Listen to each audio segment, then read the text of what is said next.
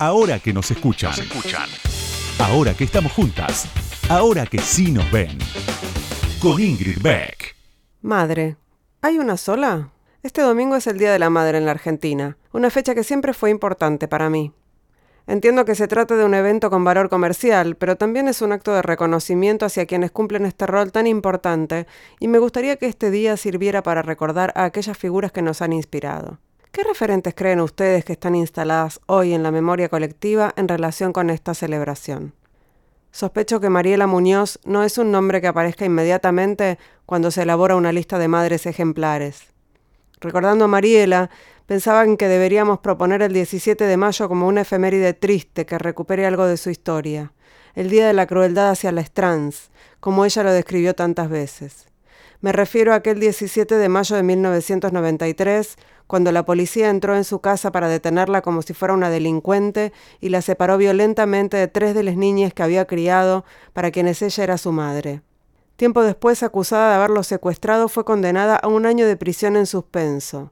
Lo que en realidad ocurría con esa sentencia era que ella era transexual, y en esa época, y en la actualidad todavía esto es así para muchos, se consideraba que era una perversión lo que estaba haciendo. El tipo de maternidad que una trans ejerciera podía causar daños psicológicos en los menores. Mariela Muñoz entonces fue la primera mujer transexual en aparecer en los medios con una historia diferente de las demás. Lejos de escándalos, la noche o los cabaret, acudió a la prensa pidiendo por sus hijas. Cuando el travestismo aún no era parte de mi vida, un día, sentada en el comedor de mi casa, vi su triste historia en el noticiero. Mariela Muñoz, una mujer trans que lloraba por recuperar a sus niñas. Recuerdo que me quedé helada frente a la tele. ¿Cómo era eso posible? La historia completa había sido esta. En una ocasión una mujer le había entregado a sus tres hijas. Ella les aceptó y al tiempo la mujer se arrepintió y sin informárselo siquiera le realizó una denuncia. Como no la dejaron volver a ver a las chicas que la llamaban mamá, Mariela salió a pelear por ellos Quiero aclarar que soy mujer, mis hijos mayores son evolucionados, bien criados y educados. Lo asumieron con orgullo, por eso dieron la cara. Mamá es mamá. Hice por todos ellos lo mejor que pude. No los engañé, nunca, salió a contarle a la sociedad. Corría el año 1993 y la Argentina se enfrentó por primera vez al debate de si una persona transexual podía ser mamá. Fue ella, aunque muchos no lo sepan, quien abrió esa puerta. A lo largo de su vida, Mariela crió a 23 hijas y a 30 nietes. Su historia nos tiene que hacer reflexionar sobre lo que hemos logrado y sobre lo que aún nos falta para vivir en una sociedad en la que el rol de madre sea valorado sin que importe la identidad de género. Si Mariela hubiera nacido con genitales femeninos, la historia hubiera sido otra. Su gesto de amor hacia el prójimo, su inmensa generosidad que la llevaba a albergar a cuanto niño o niña se encontraran desprotegidos, habrían sido vistos como actos indiscutibles de heroína por ser trans, fue juzgada como inmoral. Este domingo es el Día de la Madre y quiero homenajearla para nunca olvidar a esta gran mujer, mamá que rompió prejuicio, movió la estructura patriarcal desde los cimientos y le dio a la Argentina un poco de igualdad cuando no la había. Gracias a ella, hoy no existe un único modelo de madre. Recordar su historia es muy importante para no olvidar su lucha, nuestra lucha, la lucha de todos, y para reivindicar que para ser madre lo más importante es desear serlo. Texto de Flor de la B, publicado en página 12 el domingo 18, Día de la Madre. Ahora que nos escuchan, nos escuchan. Entrevistas a mujeres que hicieron, hacen y van a hacer historia. Con Ingrid Beck.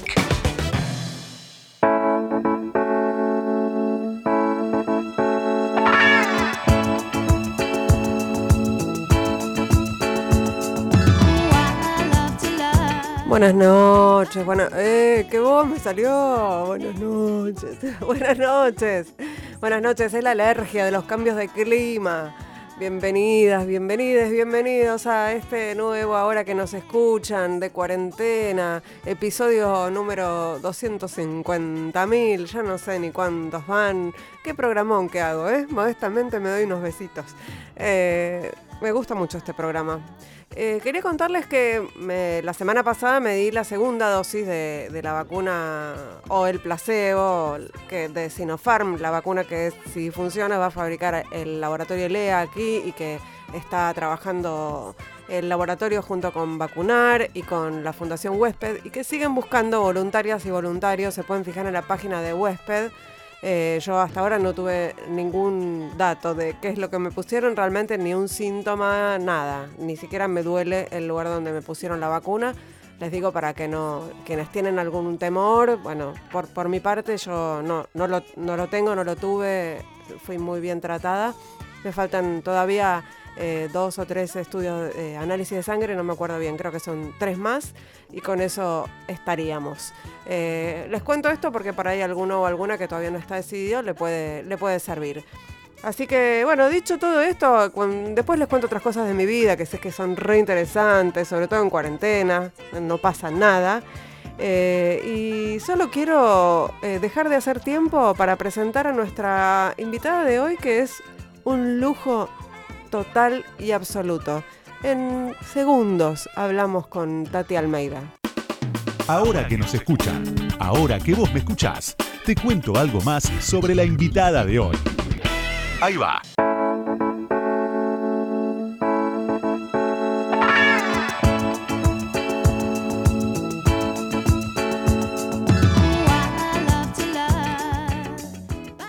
Como les anticipé, vamos a hacer una entrevista que, bueno, tenía muchas ganas de hacer hace mucho tiempo y sé que voy a hacer la envidia de muchos y muchas porque la tengo de invitada especial, por supuesto de manera virtual, a, a la gran Tati Almeida a quien voy a saludar y no voy a leer su biografía porque tenemos algo después para presentarla, una biografía sonora, así que simplemente le voy a decir buenas noches Tati, bienvenida ahora que nos escuchan, ¿cómo estás? ¿Qué tal chicas? Bien, encantada, encantada de estar con ustedes en ese programa tan especial que tienen, ¿eh? Así que con mucho gusto vamos a charlar un rato, me parece, ¿verdad? Así es. Lo que te propongo primero es que escuches una breve presentación que tenemos para vos, una presentación que hicieron, una, biografía que hicieron en la televisión pública cuando cumpliste 90 años, no hace mucho, y después charlamos un poco sobre qué está, qué está pasando ahora y qué pasó antes y qué va a pasar. Lidia Estela Mercedes Miuranga, o Tati Almeida, como se la conoce, nació un 28 de junio de 1930 en el barrio de Belgrano. Hoy Tati cumple 90 años, la mitad de su vida, 45 de esos años los pasó buscando a su hijo Alejandro Almeida, detenido y desaparecido, víctima de la AAA. Hija de Carlos Vidal Mí, un oficial de caballería de origen salteño, y Alicia Uranga, Tati proviene de una familia tradicional de Paraná Entre Ríos, una familia militar y antiperonista. Su tío, Raúl Uranga, fue gobernador durante la presidencia de Arturo Frondizi e hizo el famoso túnel subfluvial de Paraná que lleva su nombre. Tati vivió una infancia entrañable en Mendoza y Buenos Aires jugando con sus cuatro hermanos, tres mujeres y un varón. Al terminar el secundario se recibió de maestra, ejerció la docencia y conoció a Jorge Almeida, con quien se casó en 1953. Tuvieron tres hijos, Jorge, Alejandro y Fabiana.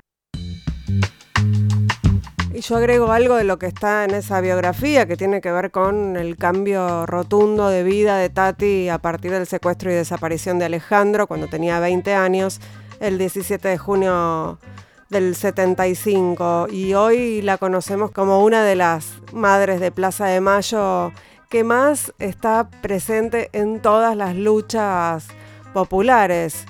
¿No, Tati? Sí, efectivamente, madre de Plaza de Mayo, línea fundadora. Así es. Y justamente, sí, en todos los lugares que podemos estar, ¿no es cierto? Ahí estamos, lógicamente, no ahora por esta pandemia tremenda, tremenda, pero fíjate vos que de las tantas cosas que uno tuvo que aprender, Dios mío, primero celular, WhatsApp, mail, y ahora las reuniones virtuales, de las cuales, menos mal, me costó, ¿eh? por ahí meto la pata, pero eh, son importantes porque, bueno, es una manera de reunirnos y de vernos las caras, por lo menos, ¿verdad? Así que ya te digo, sí, el cambio, digamos, tremendo que yo hice, pero pienso como le pasó a todas las madres, ¿no? pero estamos hablando de mí en este momento, eh, justamente después de una familia totalmente anti antiperonista, gorila, que yo era una gorila de aquellas. Pero vos fíjate que a pesar de ese antiperonismo, mi padre, justamente sí, un oficial de caballería que falleció en el año 1961, mi padre, fíjate vos que el primer gobierno de Perón lo votó, lo votó, después no, pero no obstante, jamás en mi hogar, en mi casa, escuchamos, por ejemplo, viva el cáncer, o jamás se discriminó a los judíos ni cosa por el estilo, ¿viste? Pero ya te digo, sí, todos, todos anti, antiperonistas, bueno, salvo mi ex marido, mi cuñado, los dos oficiales de, ejército, eh, mi, mi hermano coronel, eh, los maridos de mis dos hermanas oficiales eh, aeronáuticos, fin. Así que ahí yo me crié, en ese ambiente, ¿verdad? De ahí que yo cuento tantas veces, lo he contado ya, ¿no? Que bueno, yo tengo tres hijos, Jorge, que vive en España, que me ha dado nietos mellizos catalanes, que por supuesto ya tienen 34 años, y uno de ellos los otros días, ay, nos dio la gran alegría que va a ser papá, mm. así que va a ser el tercer o tercera bisnieta, porque ya tengo dos bisnietas por parte de los cuatro hijos varones que también tiene Fabiana, este, y bueno, el mayor de los chicos nos dio a Fabiana dos nietas y a mí dos bisnietas. Bueno, como te decía, yo tengo tres hijos, Jorge, Alejandro y Fabián. Alejandro, Alejandro Martín Almeida, tenía 20 años cuando, cuando lo detienen y lo desaparece, ¿no? 20 años. Pero fíjate que eh, él era un militante político. Vos sabés que todavía, aunque no lo crean, algún trasnochado por ahí dice, por algo será que los desaparecieron. Y nosotras, las madres, las abuelas, con mucho orgullo, decimos, por supuesto, que fue por algo, no fue ni por estúpidos ni por perejiles, eran militantes políticos. Política es la vida, política es esta charla. Además, ¿sabes qué, querida? No hay que tenerle miedo a la palabra militancia, más allá del partidismo. Militancia es compromiso, es compañerismo, es ocuparse del otro. Eso eran nuestros hijos. Y lo son también ahora esa juventud maravillosa que tenemos. Es fantástico, es la tranquilidad que tenemos las madres. Porque querida, sí, yo cumplí justamente hace poquito 90 años y todas, todas ya tenemos, como yo digo, mucha juventud acumulada y estamos quedando pocas madres, pocas abuelas. Tati, sí. Vos, decís muchas veces que a vos de algún modo Alejandro te parió. Justamente, eh, sí. Eh, te, te, parió como militante popular también, ¿no? Claro, bueno, Exactamente, bueno, por eso yo digo que hay un antes y un después de la Tati Almeida. Está la Tati de antes, que ignoraba totalmente lo que estaba ocurriendo, porque Alejandro jamás, él me cuidaba, me, preservaba, nunca me habló de su militancia, él vivía conmigo y con Fabiana, y después que pasó, Dios mío, lo que nos hicieron, que es lo peor, lo peor, porque realmente eh, hasta locas nos llamaron, y es verdad, estábamos locas, de dolor, de rabia, de impotencia, nos llevaron lo más preciado que tiene una mujer, pero todos nos volcamos en amor a nuestros hijos y lucha, lucha pacífica, lucha inclaudicable. Por eso es que yo digo que hay una Tati de antes y una Tati que yo me siento parida por Alejandro. Realmente, él me parió a mí, ¿viste?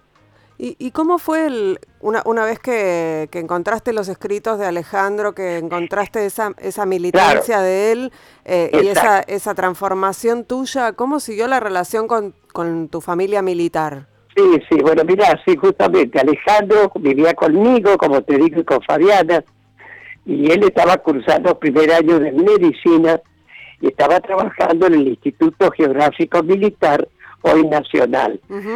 Y un 17 de junio del año 75, antes del golpe cívico-militar clerical, soy católica, ¿eh? pero caiga el sallo a quien le caiga. Él llegó de la calle y me dijo, mamá, yo mañana no voy a trabajar porque tengo un parcial. Esperate, ya vengo. Bueno, desgraciadamente fue lo último que escuché de Alejandro. Yo al otro día me levanto y buscaba un papelito, porque cuando él no venía a dormir me decía no vengo, no encontré nada, pero sí en un mueble una agenda de teléfonos en las últimas 24 hojas, 24 poesías. Mm. Tampoco sabía que Alejandro escribía poesías, ¿viste? Cuando las leí, ah, Dios mío. Mm. Bueno, ni te cuento una que me dejó a mí, que es una despedida. Él sabe que lo iban a matar, él sabe que iba a morir, ¿no? Mm. Bueno, yo las leí, las volví a leer y ahí, ahí empecé de a poco a, conocer, digamos, la otra faceta de Alejandro a través de esas poesías, ¿viste? Ahí empecé como más o menos a darme cuenta, pero yo por mi cuenta sola empecé a buscarlo, a buscarlo, este, y por eso, a raíz, como yo pensaba, de mi currículum, mm. yo tardé en acercarme a madres, porque yo decía, Dios mío, para creer que soy un espía. claro. claro, imagínate con toda mi historia. Pero bueno, lo mejor que pude hacer es, lógicamente, acercarme a madre. Y como hicieron al principio las madres, la búsqueda fue en solitario, pero después la sociabilizamos y, y así fue que todas juntas, juntas, seguimos hasta el día de hoy, ¿no? Tati, vamos a ir a escuchar un, tema, vamos a escuchar Buenos Aires de Nati Peluso y enseguida seguimos conversando. Ustedes no se vayan, que nosotras nos quedamos acá. ¿Cómo no?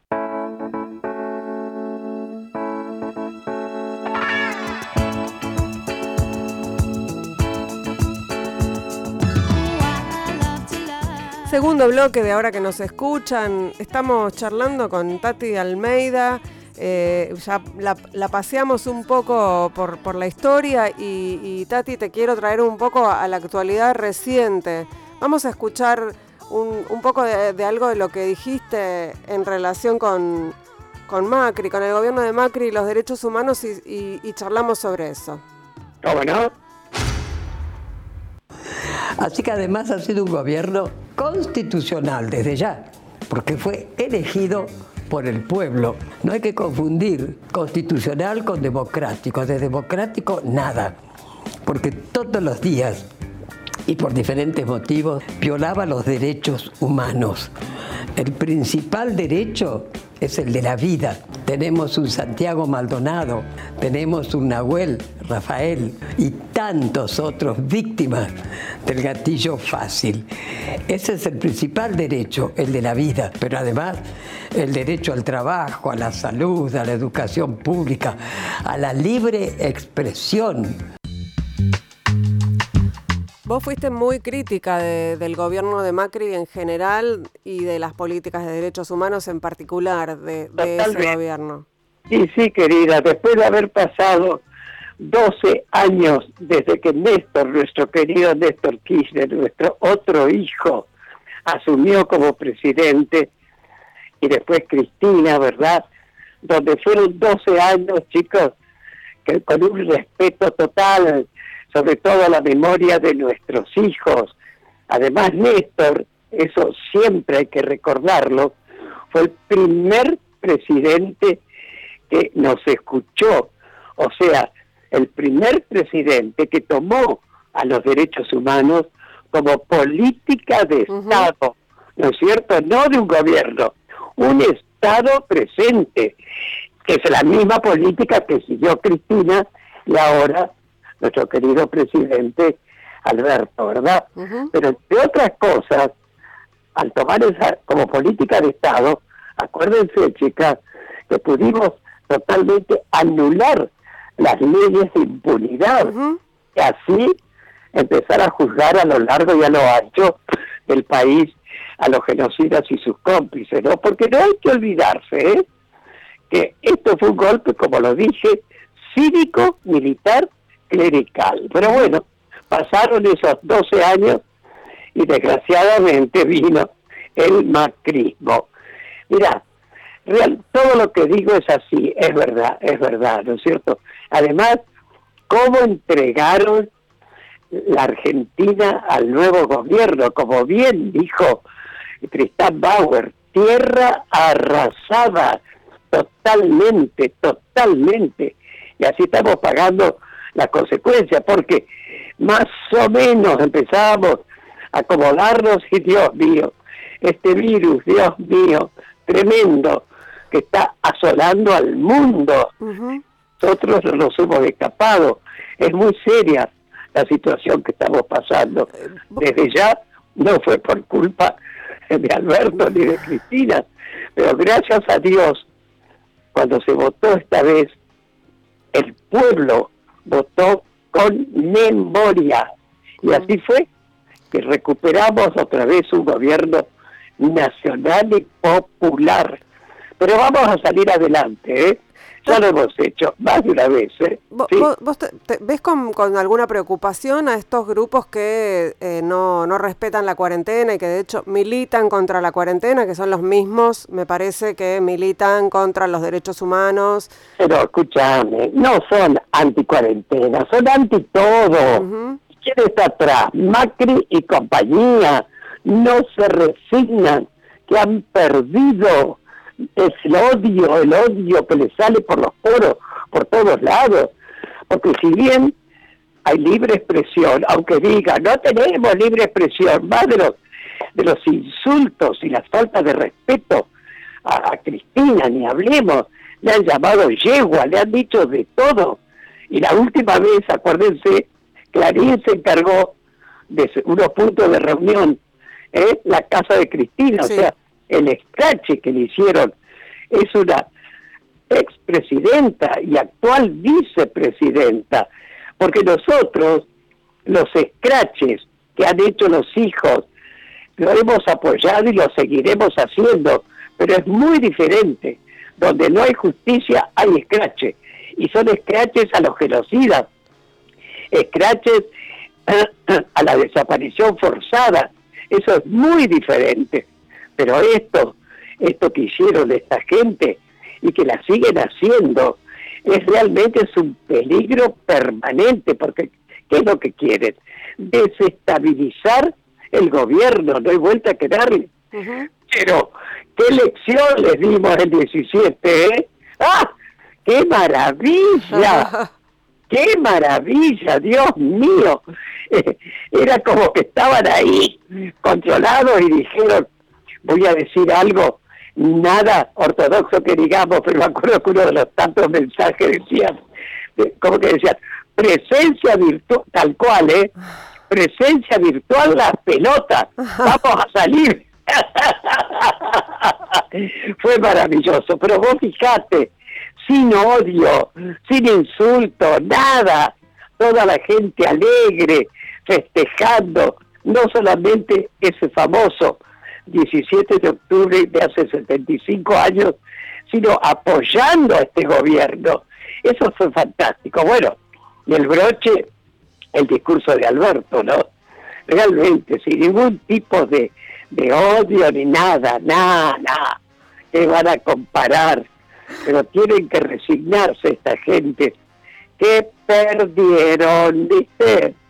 Eh, yo, te preguntaba, eh, el audio hablaba del, macrismo y los derechos humanos y vos estás hablando de la, alegría de haber recuperado eh, estas políticas de, auspiciadas por, por Néstor Kirchner. El otro día le escuchaba a Patricia Bullrich volver a reivindicar a Chocobar y todo lo que eso implica, pero pensaba que eh, tenemos durante esta gestión y en particular durante la pandemia algunos episodios de violencia institucional que pueden ser preocupantes. ¿Vos esto cómo lo ves?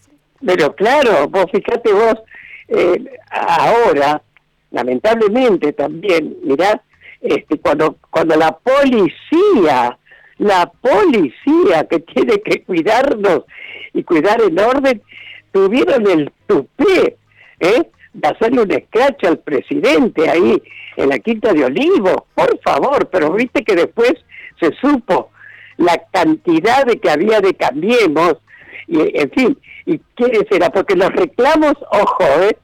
los reclamos son justos, pero no la manera de hacerlo. O sea que esta gente se mete en todos lados, en todos lados, ¿viste? Fue lamentable, pero lógicamente, querida, hay mucho por hacer este con ahora en el gobierno este pero de a poco lo está haciendo lo está haciendo y lo principal mira los otros días tuvimos una reunión hermosa virtual con Alberto no los organismos de derechos humanos. Fue una maravilla una maravilla porque todo lo que se le dijo todo él escuchó contestó se comprometió y lo va a hacer. Y yo me acuerdo que de las cosas que le dije a Alberto es que lo importante, lo importante de tanto las madres, las abuelas, bueno, todo, ¿no es cierto? Que no siempre estamos de acuerdo, pero eso es lo lindo, disentir, porque no es pelearse, es al contrario, es ayudar al gobierno. Pero lo bueno que tenemos un presidente que nos escucha, ¿eh? que él tiene las puertas abiertas y recibe a todo el mundo. Así que por eso te estoy diciendo que tenemos la esperanza y que eso es lo importante, esa esperanza que habíamos perdido con el macrismo, lo hemos vuelto a recuperar. Así que hoy en día, más que nunca, hay que buscar las coincidencias y dejar de lado las diferencias por eso tenemos que apoyar a este gobierno nacional y popular, ¿viste? Tati, tengo otro audio para que escuchemos y hablemos un ratito más. De cómo no. Soy Tati Almeida, madre de Plaza de Mayo, línea fundadora, y en nombre de todas las madres, una vez más decimos, los pañuelos no se rinden, porque nuevamente han insultado la memoria de nuestros hijos al ensuciar, ya es la segunda vez que lo hacen, a los pañuelos que están pintados en la Plaza de Mayo. Estabas hablando ahí de, la vandalización de los, de los pañuelos que, pasó varias veces y yo, y yo pensaba en en los pañuelos, eh, en, cómo se popularizaron los pañuelos, ¿no? Eso por un lado, que ya se usaba, se usan pañuelos para cualquier cosa, pero pensaba que las, las que estamos haciendo un poco de historia respecto de, de los feminismos en la Argentina, a veces encontramos un vínculo en las luchas entre ese pañuelo blanco eh, que llevan ustedes con tanto orgullo y el pañuelo verde. ¿A vos te parece que hay, hay una, una relación posible? Bueno, mira, justamente muchos decían que el pañuelo blanco se había teñido de verde. No, de ninguna manera. El pañuelo blanco es el pañuelo de las madres, sobre todo es el símbolo de los 30.000, mil, ¿no es cierto? Y el pañuelo verde, una maravilla, porque fue, viste, como una eclosión con ese pañuelo verde que yo pienso, y lo han dicho, que se inspiraron en nosotras, ¿viste? Para que fuera un símbolo también de esa famosa ley, porque yo eh, hablo por mí y es una opinión mía personal, ¿eh? porque amo la vida, justamente es que exijo, no pido, exijo la famosa ley del aborto gratuito, ¿no es cierto? Totalmente, y tiene, tiene que salir, porque como siempre ¿quiénes son los que mueren? Eh? Las, las que se hacen esos abortos clandestinos, porque las personas que pueden pagar, por supuesto, para un sanatorio pagan y abortan, porque cada uno es dueña de decidir sobre su cuerpo. Entonces esa ley tiene que salir desde ya. Y el símbolo, bueno, es el pañuelo verde. ¿eh? Sí, te, lo, te, vi en varias, inclusive en una de las últimas movilizaciones estuviste en el escenario además hablando a favor de todas las luchas populares y por supuesto a favor de la, de la legalización del aborto con el pañuelo verde en el, en el puño, ¿no? En la, en la muñeca. Sí, fue maravilloso, fue maravilloso y bueno, y lo, siguen usando desde ya. Sí, es... lo que pasa? Que yo te digo que hablo de manera personal, porque institucionalmente, bueno, hay madres, viste, que no, no lo aceptan, muy respetable, pero cada una sí podemos opinar, no institucionalmente, que quede claro, ¿eh?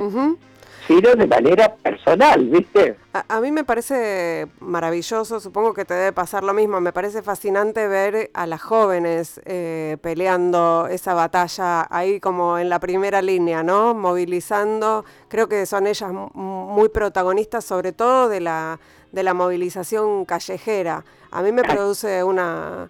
Me, produce una emoción eh, tremenda verlas ya lo creo, pero pibas jóvenes que realmente se plantaron, viste, pibas que realmente saben lo que están pidiendo, eso es maravilloso, realmente. ¿Sabes lo que pasa por eso? Cuando yo veo la participación en todo de las mujeres, yo siempre pregunto, ¿quién dijo que éramos el sexo débil? Por favor, nos está demostrando día a día y en todas partes, desde ya, ¿eh?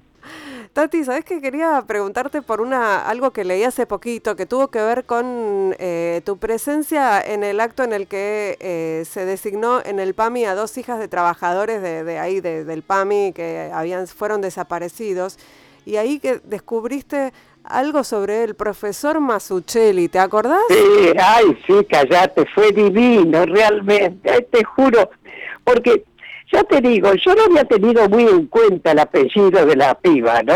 Sí. Este, pero como, como me lo habían mandado y después salió escrito, entonces cuando veo Masuchelli, bueno, y fue maravilloso. Yo soy de ese tipo, es de las causalidades, es impresionante. Entonces la llamé, por supuesto vino a casa con su, con su mamá, sí. este, y entonces con su, perdón, no, la mamá no, justamente, con una tía, una tía. Y estuvimos hablando y así fue, el abuelo de ella fue profesor mío en el normal, y yo me acuerdo, eso le comentaba, que cuando iban a ser la mamá de esta piba, la que está desaparecida, le compramos un ajuar y le regalamos todo el ajuar este, para la hija que, que iban a hacer, ¿no? Que lamentablemente el abuelo falleció ya hace un tiempito, ¿no? Pero mira lo que son las cosas. Una futura madre de Plaza de Mayo le regala el ajuar a lo que luego fue una desaparecida. Es impresionante, ¿eh? Muy impresionante me pareció esa historia, muy impresionante. Sí, eh, tremendo, tremendo. Vamos a escuchar un tema y enseguida seguimos con Tati Almeida. Ahora que nos escuchan, con Ingrid Beck. Hasta la una.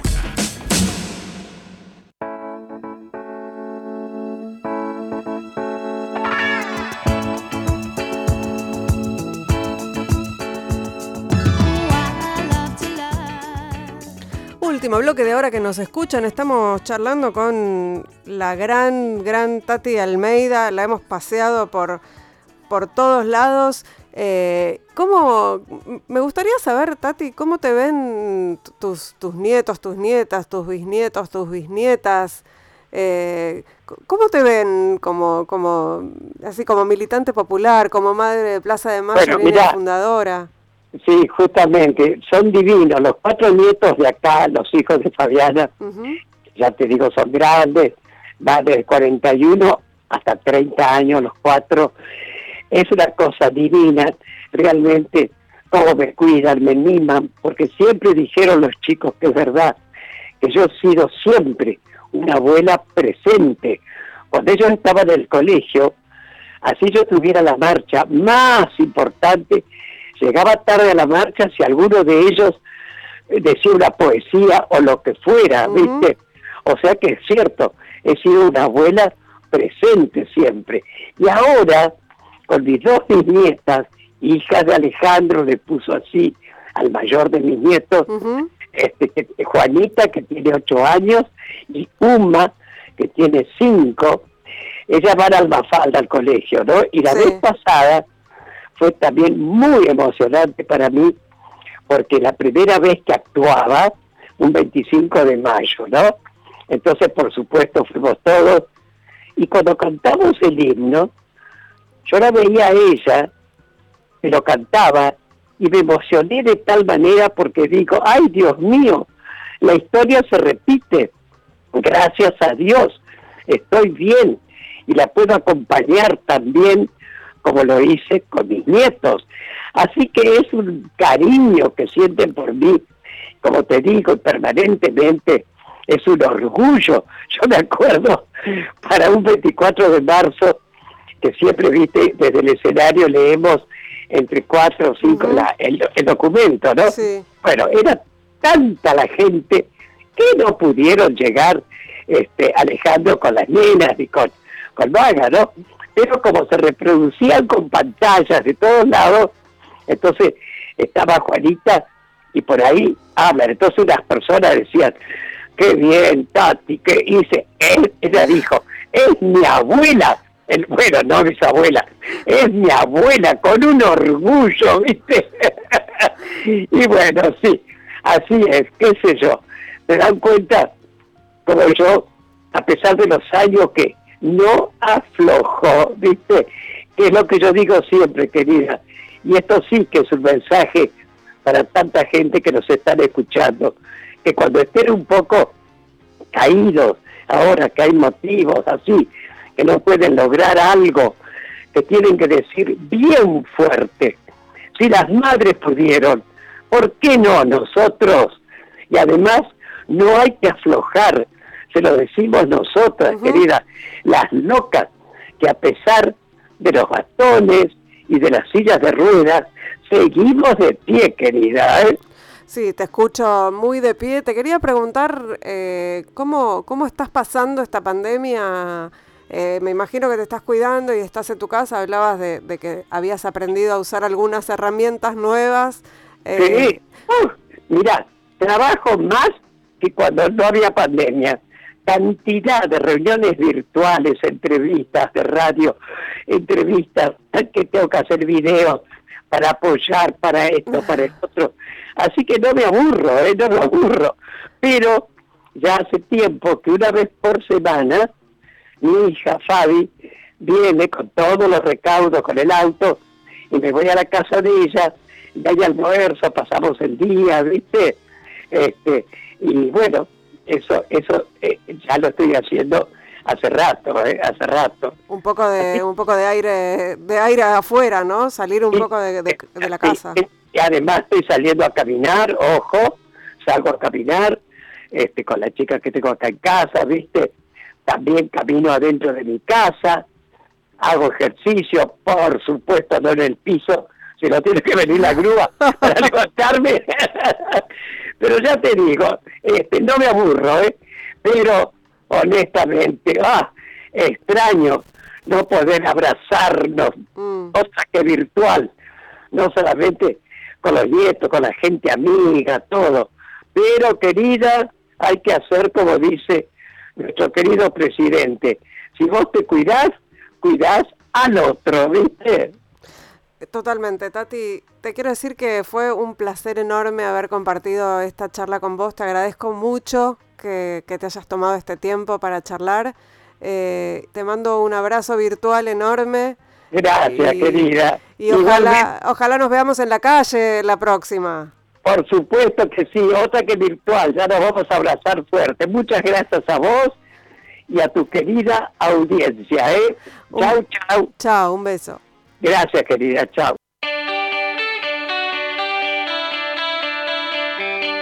Nos vamos, nos vamos hasta el miércoles que viene. Qué lindo programa que hicimos. Hermoso. Hicimos este programa justamente. Operación técnica Lucas Rodríguez Perea. En la musicalización Sergio Cirigliano. En las redes Laura Petraca. Y en la producción Noelia Rubenbach. Será entonces hasta el próximo miércoles a la medianoche aquí en Radio con Vos. Chao.